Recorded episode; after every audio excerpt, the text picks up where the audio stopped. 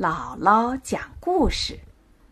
世界上不能只有一个人走路。在这个城市里，只有一个人坚持走路，他就是糊涂先生。糊涂先生穿着他的大鞋子，走在大街上。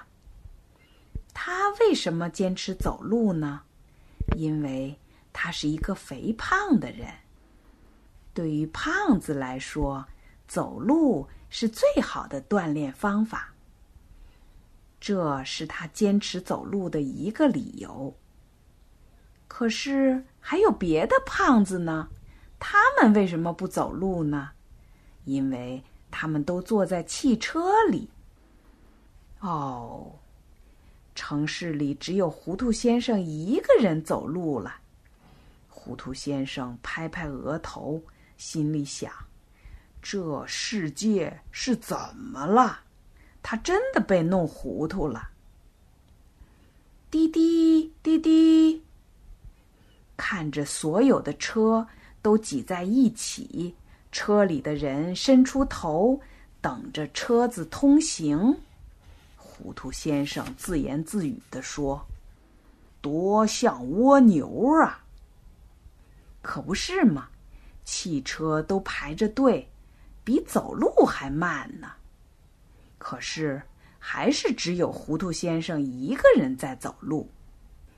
糊涂先生坚持走路还有一个理由，那就是他最近正在琢磨着设计耐穿的鞋子。他的设计遭到了所有鞋店的反对，本来大家都不走路了。已经很少有人买鞋了。如果鞋再那么结实耐穿，一双鞋能穿十年、二十年，那他们只好关门了。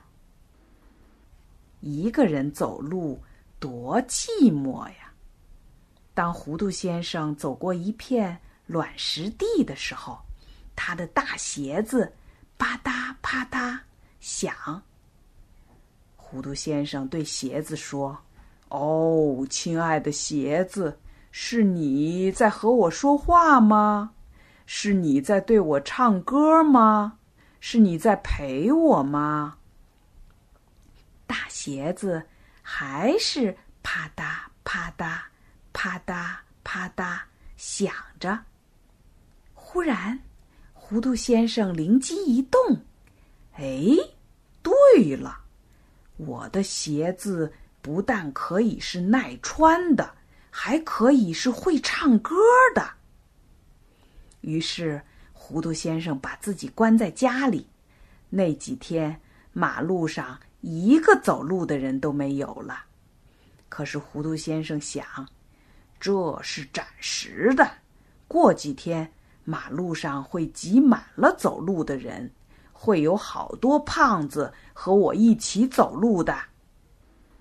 很快，糊涂先生设计好了一双鞋子。他穿上，在家里走了一圈儿，顿时鞋跟儿里发出了音乐的声音。糊涂先生就穿着这双鞋走出去了。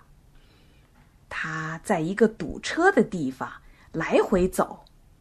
他想让大家都注意到他的鞋子是会唱歌的。可是马路上实在太吵了，没有人听到鞋子的声音。糊涂先生失望极了，他独自走进了森林。森林里静悄悄的，只有他一个人在走，鞋子。发出好听的音乐声。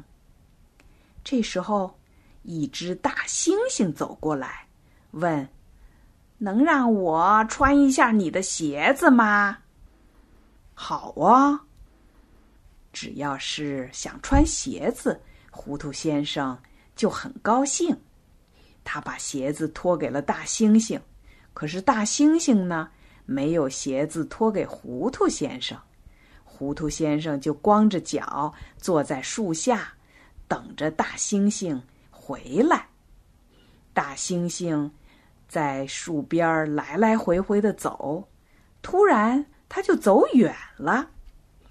糊涂先生着急了：“哎，喂，我的鞋子，我的鞋子！”可是大猩猩就像没听见一样，他已经走到马路上去了。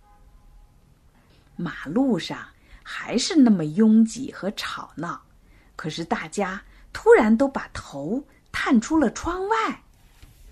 一位叔叔说：“嘿，真好玩极了！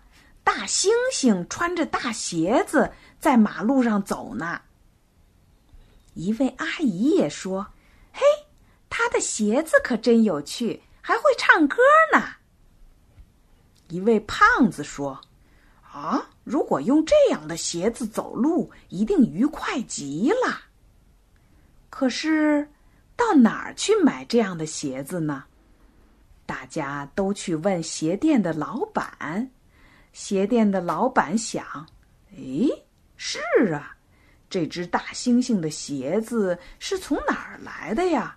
鞋店里没有啊，于是大家就跟踪大猩猩。大猩猩在马路上逛了一圈，就回到了森林里。糊涂先生呢，还傻乎乎的坐在树底下呢。大猩猩把鞋子还给了糊涂先生。糊涂先生说：“你呀。”真是太调皮了！这可是我发明的音乐鞋啊！你发明的？